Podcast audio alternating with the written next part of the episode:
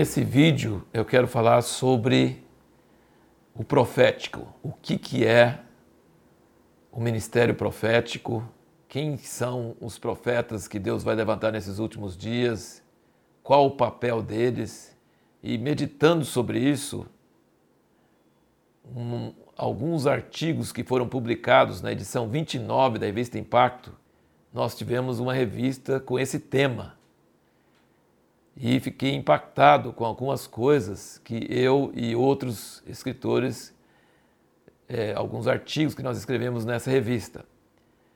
Você pode acessar, você pode ler.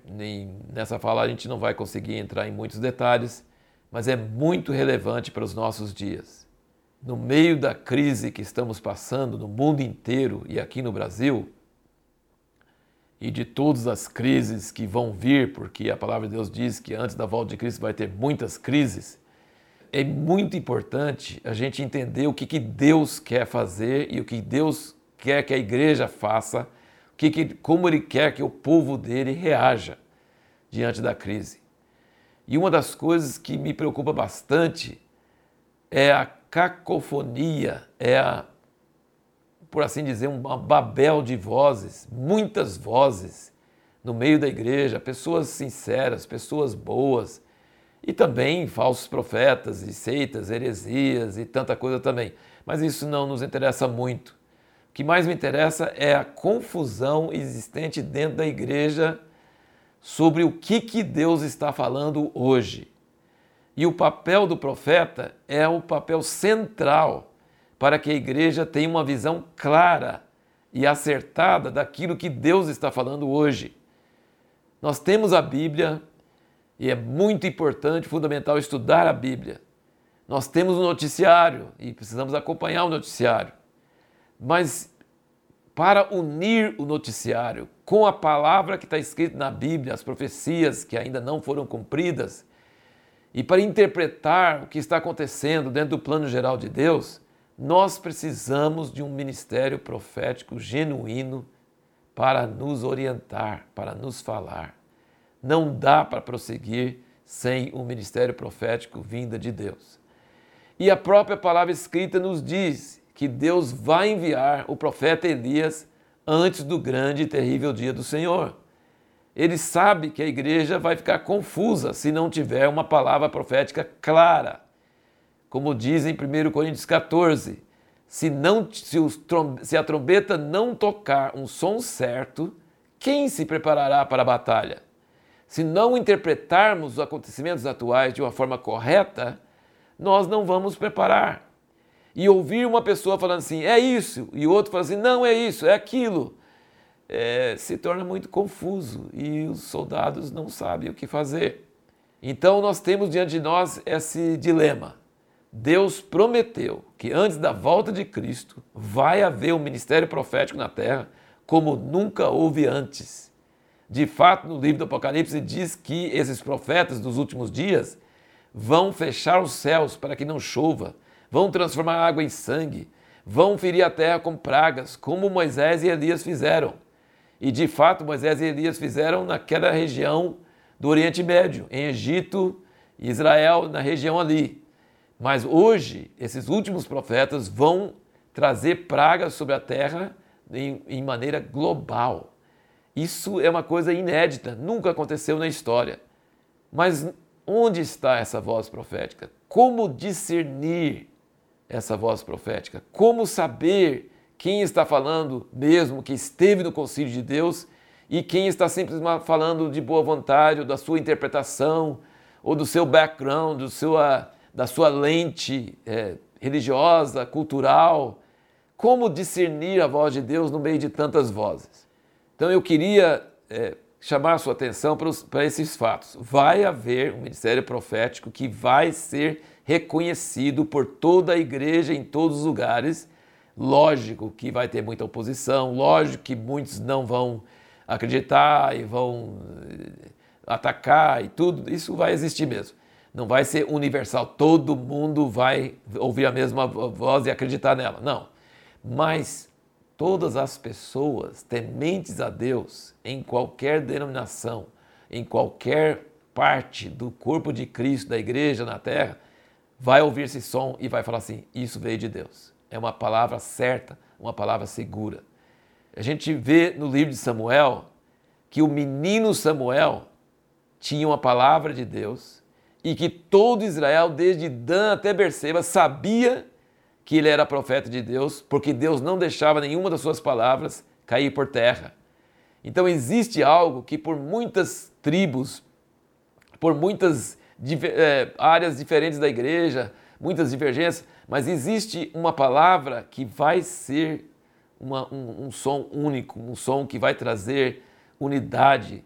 Nessa parte, podemos continuar discordando em muitas coisas, mas nessa palavra nós estaremos unidos. Uma palavra que vai unificar a igreja, alinhar a igreja em uma direção, ensinando ela como proceder. Obviamente que diferentes partes do corpo de Cristo, em diferentes nações, em diferentes funções, receberão palavras específicas, diferenciadas, porque uns têm um papel para desempenhar e outros têm outro papel para desempenhar. Mas uma palavra geral, uma palavra, é, uma palavra básica, uma direção básica, um propósito básico, isso precisa ser é, isso precisa acontecer. E as festas de Israel nos trazem uma, uma previsão disso. Nós temos três festas principais: Páscoa, Pentecostes e Tabernáculos. Três vezes no ano os filhos de Israel deveriam comparecer diante de Deus. A Páscoa fala da nossa libertação do mundo, do Egito, e de Deus nos salvando pelo Cordeiro. Fala da nossa conversão, fala da nossa regeneração, da nossa entrada na igreja. E fala da morte de Cristo na história, na cruz, e fala também da reforma que trouxe de volta essa verdade que nós não somos, somos salvos por obras, mas pela, pela fé na cruz de Cristo. Pentecostes foi quando Deus deu a lei no Sinai, quando ele deu as tábuas da lei. Foi 50 dias depois da Páscoa. E então Pentecostes fala do, da lei de Deus. No Velho Testamento, quando Deus deu as tábuas da lei, e no Novo Testamento, Atos 2, fala ao cumprir-se o dia de Pentecostes, o Espírito Santo veio, como Jeremias havia prometido que Deus ia fazer uma nova aliança, escrevendo a mesma lei que escreveu nas tábuas de pedra, agora em tábuas de carne do coração. Então Pentecostes também fala daquele momento que o Espírito Santo foi derramado na primeira igreja em Atos e fala sobre a, o, a restauração do batismo do Espírito Santo que aconteceu no século XX, na virada do século, do ano de 1900 para 1901.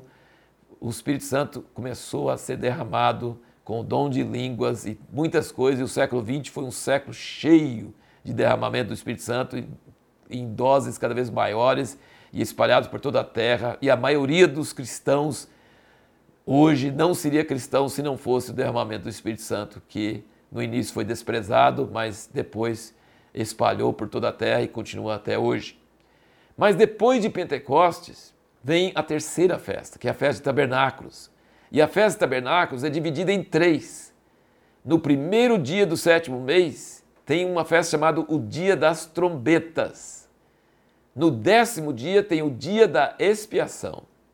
E no dia 14 começa a festa dos tabernáculos. Eu creio que a festa do dia das trombetas, a única coisa que fazia nesse dia é tocar trombetas. É a palavra profética preparando a igreja para o grande arrependimento que vai acontecer na festa da expiação e para a volta de Cristo que acontece na festa de tabernáculos. E veja bem uma das funções dessas trombetas. Em Números capítulo 10, ele fala para Deus fala para Moisés, no versículo 1, disse mais o Senhor a Moisés: Faz-te duas trombetas de prata, de obra batidas farás, e elas te servirão para convocares a congregação e para ordenares a partida dos arraiais. Quando se tocarem as trombetas, toda a congregação se ajuntará a ti à porta da tenda da revelação. Há um clamor em meu coração para que essa trombeta toque nesses dias, para que toda a congregação, todas as tribos, todo o povo de Deus tenha algum referencial, tenha alguma palavra em cima da qual podem concordar, podem assentir, podem dizer: Deus, concordamos que essa palavra é atual e é para nós. Agora, para isso acontecer, a gente precisa primeiro entender que ainda não tem.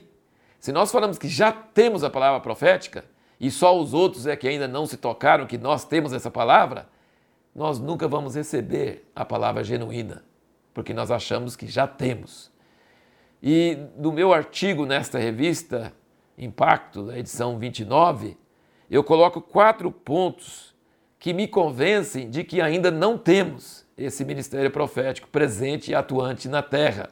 Eu creio que tem potencial. Eu, que, eu creio que tem profetas de Deus realmente é, preparados por Deus depois de longos anos, estão aí, mas essa voz profética ainda não está liberada, não está fluindo na igreja. Ainda há muita confusão, ainda há muitas pessoas sinceras que buscam a Deus, que amam a Deus, mas que não veem da mesma forma, não entendem a mesma palavra, estão confusas e não estão se preparando do mesmo jeito. Falta uma autoridade, falta um toque assim autenticada por Deus da trombeta profética. E eu queria só falar com vocês sobre essas quatro coisas. Primeiro, o ministério primordial do profeta não é acrescentar coisas para a Bíblia, para a palavra escrita, ela já foi, ela já está completa. Ela não precisa de mais palavras. Elias foi um dos grandes representantes dos profetas, ele não escreveu uma palavra sequer. Foi um grande profeta, mas não escreveu nenhuma palavra. E, a, e, Malaquias diz que Deus vai trazer o ministério de Elias nos últimos dias antes da volta de Cristo. Então ele não vai ficar escrevendo palavras, ele não vai ficar trazendo novidades. A, o papel do profeta, biblicamente falando, é chamar o povo de Deus de volta para a lei, para a santidade de Deus. Nós temos uma coisa absurda hoje, que é muitas pessoas que ouviram o evangelho, mas nunca se arrependeram dos pecados.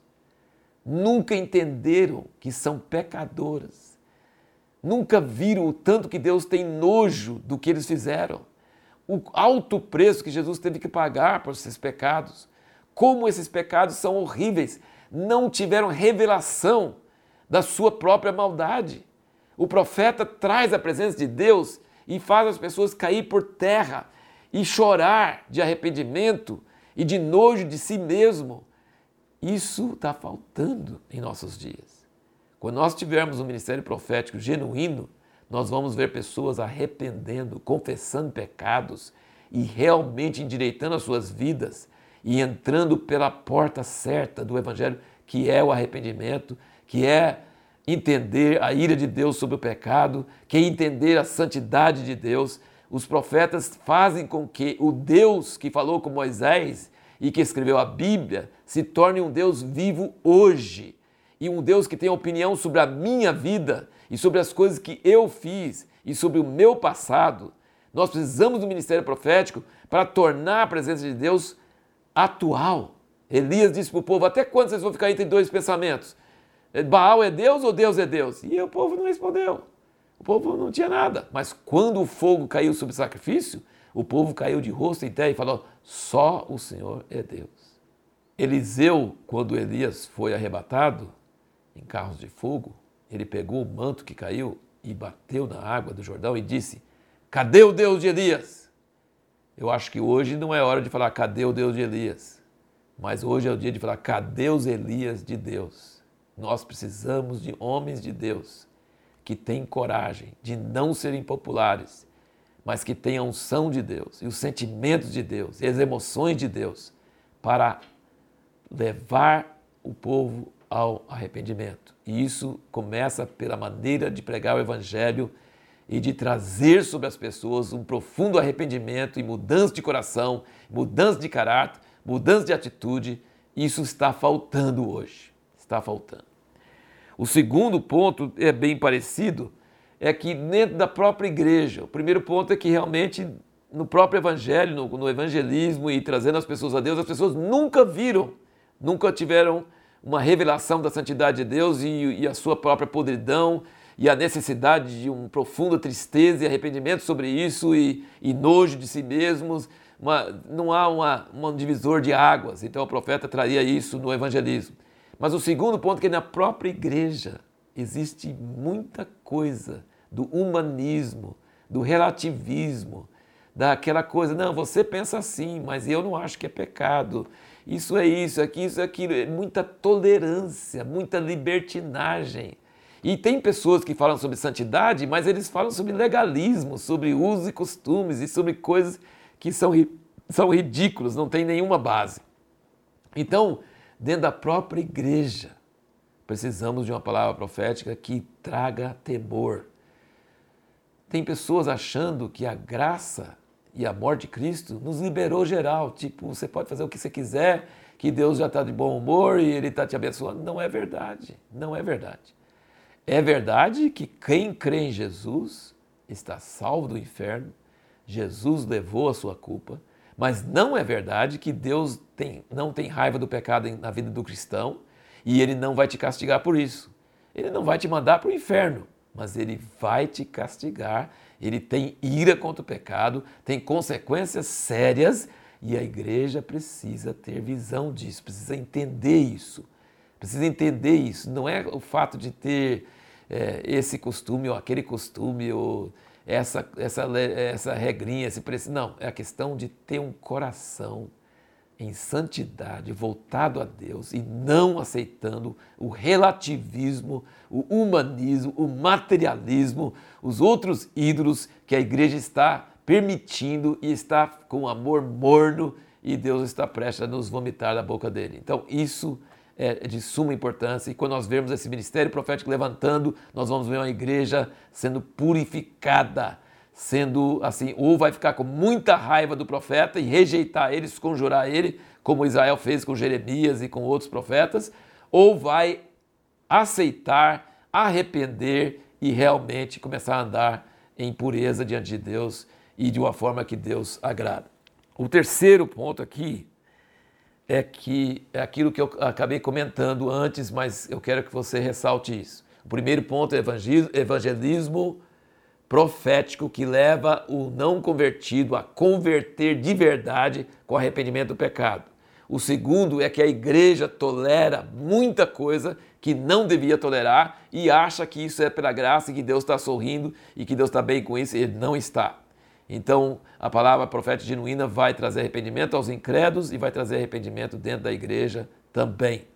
Mas o terceiro ponto é que, tendo uma palavra profética genuína nesses dias, vai trazer um ponto de referencial, de unidade nas muitas, nas muitas é, partes divergentes da igreja. Tem, tem pessoas de uma denominação, de outra denominação, de outra coisa, mas são cristãos, são nascidos de novo e fazem parte da mesma noiva. Então, de alguma forma, precisa chegar uma palavra prática de Deus que, que reverbera no interior das pessoas que a pessoa fala assim, eu não sou igual a ele, eu não sou batista, não sou metodista, não sou católico, não sou não sei o quê, é, mas esse irmão está falando a verdade.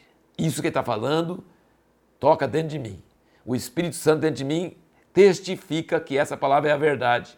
Nós precisamos ver homens e mulheres e uma palavra de Deus surgindo na terra, não um só, não outro, mas uma palavra genuína, uma palavra geral que vai trazer um referencial, que vai ser um ponto de contato, que todo Israel vai saber, de Dan até Berseba, do norte até o sul, que essa palavra veio de Deus, que essa palavra é de Deus. Nós não vamos ficar admirados com o profeta, não. Mas nós vamos ficar admirados com a voz profética. João Batista diz: Eu não sou Elias, eu não sou o profeta, eu sou uma voz. Essa voz profética precisa ser ouvida na face da terra. Eu creio que ela vai ser proclamada por africanos, chineses, americanos, brasileiros, australianos, esquimós, seja o que for. Deus vai levantar a mesma voz em alguns aspectos centrais e básicos que vai fazer a igreja toda tremer uníssono, a igreja toda vai ouvir, vai reconhecer, vai entender que a palavra do Senhor voltou a aparecer.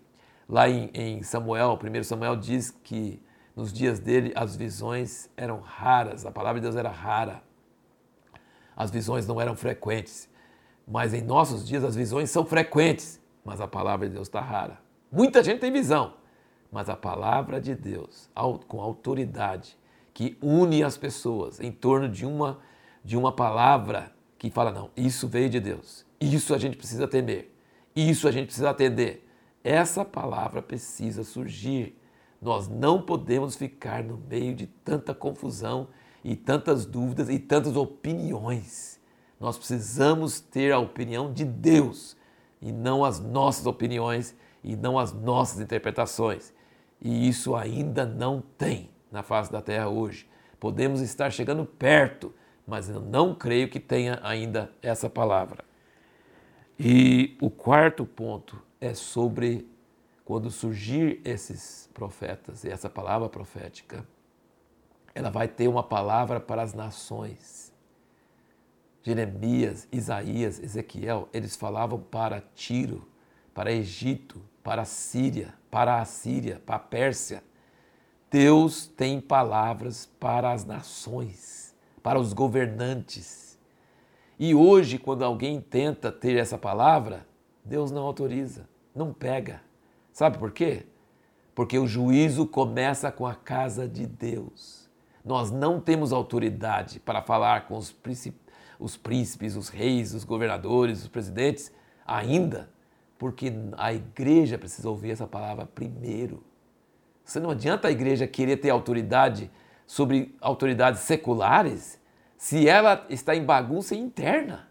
Nós precisamos de um arrependimento profundo, de mudança de coração dentro da liderança da própria igreja, de um arrependimento sincero, de juízo de Deus em nosso meio, de temor de Deus no meio da igreja.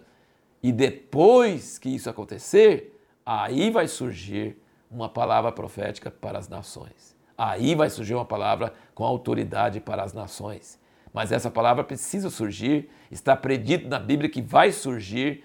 Vai, vai haver profetas nos últimos dias que vão falar com reis e autoridades Vão haver João Batistas que vão falar com Herodes que está errado ter a esposa do irmão dele e vão ser decapitados por causa disso. Vai haver palavras de Deus de ordem para as autoridades seculares e, e, e palavras de trazendo pestes, trazendo juízo, como Elias trouxe sobre Israel e Acabe falou com eles: És tu perturbador de Israel? Então vai, vão, vai surgir palavras proféticas para o mundo mas primeiro precisa acontecer isso na igreja. Tem muita confusão na igreja. Tem muita coisa. E a Bíblia diz: juízo começa pela casa de Deus. Então nós precisamos entender que não temos autoridade para falar ao mundo é, palavras de juízo, palavras de, de ordem, se nós não estivermos primeiro vendo uma igreja realmente recebendo essa palavra primeiro e respondendo essa palavra primeiro e arrependendo primeiro, para depois essa igreja dar à luz o ministério profético que vai ter isso em sua vida. Apocalipse 12 traz uma imagem maravilhosa sobre isso, a mulher gloriosa vestida do sol, com a lua debaixo dos pés, com a coroa de 12 estrelas, com dores de parto para dar à luz. Isso fala de uma igreja gloriosa. Ela é vestida do sol, vestida de Jesus. Uma igreja pura, santa. E ela dá à luz o quê? Um filho varão que vai reger as nações com vara de ferro. Então a igreja sendo preparada pelo ministério profético, ela vai dar à luz um ministério profético para o mundo.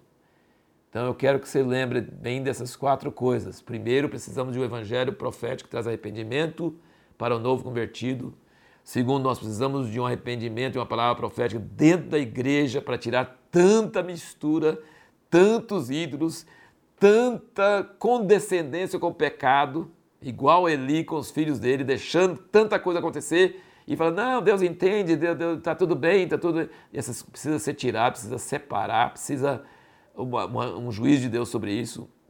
A terceira coisa é preciso uma palavra que não é só dentro da sua denominação, dentro da sua igreja local, dentro do seu movimento, dentro da sua rede de igrejas. Precisa ser uma palavra que é ouvida e autenticada por todos, por muitos irmãos de redes diferentes, de, de, diferentes opiniões, interpretações, mas eles vão ouvir, eles são de Deus e eles vão ouvir e vão falar: Isso é de Deus. E o quarto é que essa palavra profética vai gerar uma igreja pura, que vai ter autoridade e que Deus vai confirmar o que eles falam para as autoridades e para as nações. E terminando, eu quero dizer o seguinte: isso, nada disso que eu estou falando vai acontecer se não tiver coletividade. Isso não vai surgir grandes superestrelas, super-homens, não. Vai ser uma companhia profética, um povo profético, pessoas que respeitam uns aos outros, amam uns aos outros, afinam o espírito uns com os outros, enxergam junto essa palavra e essa palavra vai surgir é, como no dia de Pentecostes. Pedro se levantou com os onze. Não fala uma palavra que os onze falaram, mas ele se levantou com os onze. Atos 1, escolheram um para tomar o lugar de Judas Iscariotes. Tinha que ter doze, porque tem doze fundamentos na cidade santa, tinha doze apóstolos do Cordeiro, um saiu, perdeu seu lugar, colocaram outro, tem doze. No dia de Pentecoste, Pedro não levantou sozinho como grande homem de Deus para esta hora, não. Ele levantou com os onze. E os onze deram autenticidade, autentificação, autoridade para a sua palavra. Então, nós precisamos entender que Deus vai unir o vertical com o horizontal. Nós precisamos entrar em contato com Deus, ouvir a voz de Deus, mas não numa base individual. Nós precisamos encontrar outros homens de Deus que também estão ouvindo de Deus e juntar e ouvir de Deus juntos, vertical e horizontal. Atos 13 tinha cinco profetas e mestres ministrando ao Senhor e Deus falou separar dois, Paulo e Barnabé, para o ministério que eu tenho chamado. E quando esses grupos de ministérios estiverem ouvindo de Deus juntos, buscando a Deus, levantando o vertical, contato com Deus, conferindo um com o outro no horizontal, esses grupos precisam ouvir o que Deus está falando com outros grupos de ministérios, porque é um só general, é um só Senhor dos Exércitos. E o que ele está falando com esse grupo, se ele é o mesmo general, não pode ser diferente do que ele está falando com outros grupos em outros lugares. Então nós precisamos entender que Deus é um grande maestro e ele vai preparar essa orquestra para tocar em sintonia todos os instrumentos diversos, diferentes. Uns calando para os outros falarem, outros calando, cada um sabendo a sua hora, um fazendo solo, outros todos juntos.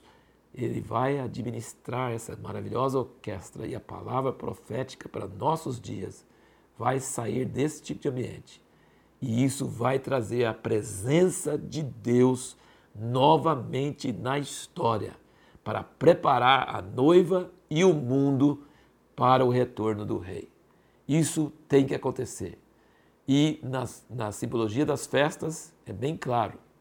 Dia 1 do sétimo mês, festa de trombetas, palavra profética. Dia 10, dia de expiação, arrependimento. Arrependimento profundo, que foi convocado pela palavra profética e dia 14 do sétimo mês, festa de tabernáculos, a volta do Senhor Jesus Cristo e a glorificação do nosso corpo para subir e estar com Ele junto para trazer o governo dele sobre essa terra. Festa de tabernáculos. Ele vai transformar nossos corpos e estar junto conosco. Então, eu queria que você meditasse sobre essas coisas e entrasse em intercessão para que Deus levantasse um ministério profético genuíno em nossos dias. Deus te abençoe.